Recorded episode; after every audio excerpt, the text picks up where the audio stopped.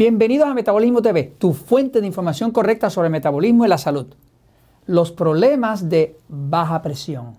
Yo soy Frank Suárez, especialista en obesidad y metabolismo. Hoy quiero hablarte de los problemas de baja presión. Constantemente hablamos de los problemas de alta presión, que le llaman el asesino silencioso. Pero hay otras personas que están sufriendo de problemas de baja presión. Quiero hablarte de las causas y quiero hablarte de las soluciones. Voy un momentito a la pizarra para explicarlo.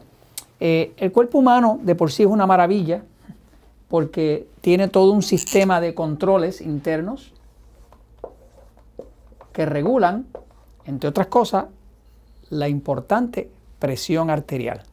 Es importante porque eh, las células eh, necesitan que le lleguen sus nutrientes. Los nutrientes que traen oxígeno, eh, la sangre que de ahí saca los tóxicos y demás. O sea, las células dependen de que le llegue su, su alimento, su glucosa, su oxígeno y todo eso viene a través de la sangre. Ahora esa sangre para poder llegar hasta cada célula necesita cierto grado de presión. O sea, es como en una manguera, usted pone presión para que llegue el agua, ¿no? Pues asimismo, el cerebro, el, sistema nervioso central autónomo, que está aquí atrás, en el cerebelo, eh, está todo el tiempo monitoreando cuánta presión tiene que ejercer el corazón para que le llegue a las células su, su nutriente, su vida, eh, y puedan las células sobrevivir. Todo el cuerpo está comunicado con el cerebro, porque es el centro de mando. Ok, ahora, las personas que padecemos de baja presión, y esto lo conozco porque yo padezco de baja presión, eh, pues eh, empezamos a tener ciertas manifestaciones. Eh, de hecho, baja presión, según los expertos, se empieza a llamar baja presión cuando los niveles de presión llegan a 90 sobre 60. La medida de arriba de la presión es lo que llaman la medida sistólica, que es el punto donde el corazón empuja con su máxima fuerza sistólica. Y la de abajo se llama diastólica, que es cuando el corazón relaja. Quiere decir que el corazón empuja, sistólica, el corazón relaja, diastólica. Eh, según los expertos, la mayoría de los expertos consideran que una baja presión empieza y les empieza a preocupar cuando ya llega a 90 sobre 60. Una presión normal sería algo como decir 120 sobre 80. Eso es normal, me sigue. Y las personas que tienen alta presión empiezan a tener alta presión ya de 135, 140 para arriba en las sistólicas, ¿no? que entonces se pone peligrosa por la alta presión. Pero la baja presión le empieza a preocupar a los médicos cuando ya llega a 90 sobre 60. Eh, una persona que tiene baja presión, si está sentado y se para de momento, se puede marear. Se puede marear porque al, cambio de de la, de la gravedad, se queda el cerebro sin suficiente, al no tener suficiente presión, no le llega la sangre. Entonces la persona se puede marear. Cuando hay baja presión, la persona puede empezar a sentir, estos son los síntomas, mareos, nuevamente por falta de sangre, desmayos, que es lo que llaman síncope, la persona se puede desmayar, eh, visión borrosa o una visión reducida, la persona empieza como a perder la vista, o se le pone borrosa. Nuevamente por la falta del líquido preciado que es la sangre, que es el que trae el oxígeno, la hemoglobina, todos los nutrientes. ¿no?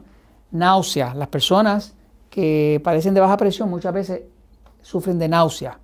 También sufren de fatiga y es natural que sufran de fatiga porque si hay baja presión, pues el líquido preciado, que es la sangre, no va a llegar eh, completo con la presión necesaria para eh, llegar hasta las células. Por lo tanto, eso baja la energía y la persona puede sentir fatiga. Eh, también pueden sentir mala concentración. Obviamente, si hay baja presión, pues hay poca irrigación, poco flujo de sangre al cerebro también, y eso afecta la concentración, así que causa mala concentración. Y en algunos casos termina en depresión. Así que algunas personas que tienen depresión, que inclusive a veces los están medicando para la depresión, cuando algún médico un poco más eh, eh, perspicaz se pone curioso y lo checa, pues ve que realmente la persona lo que tenía era baja presión. Si tiene muy baja presión, pues la sangre no llega y la persona se va a deprimir. Ahora, soluciones para el tema de la baja presión. Eh, una solución que funciona es aumentar el consumo de sal. pero debe ser sal completa. La sal completa, eh, me estoy refiriendo a la sal que no es industrializada. No me refiero a la sal esa blanca que usted cuenta en todas las mesas en los restaurantes. Estoy hablando de sal como la sal himalaya, como la sal céltica. Eh, la sal común tiene nada más que dos minerales, eh, sodio y cloruro. La sal completa, que está en su estado natural, tiene 84 minerales. Quiere decir que hay una diferencia entre 2 y 84. Para que las células funcionen totalmente bien y puedan regular bien la presión, la sal que se necesita verdaderamente es sal completa.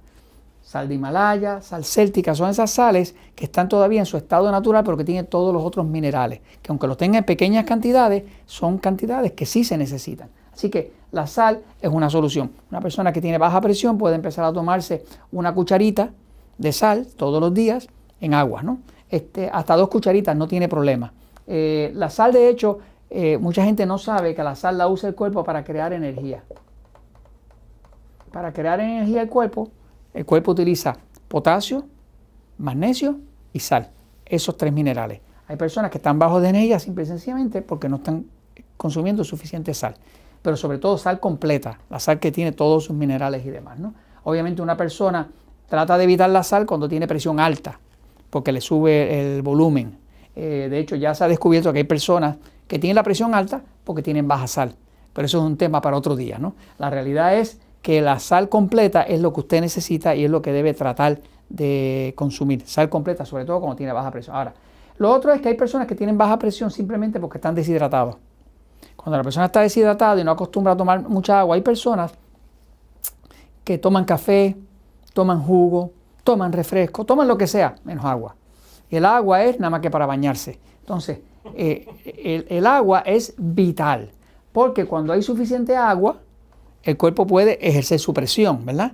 Este, pero si no hay suficiente agua, pues no tiene la fuerza hidráulica para hacerlo. Así que es tan sencillo como hacer la fórmula correcta. Y usted sabe que si su cuerpo pesa, lo pesa en kilogramos, pues usted dice, ¿cuántos kilogramos pesa mi cuerpo? Lo divido por 7. ¿Cuántos vasos de agua me tocan de 250 mililitros al día?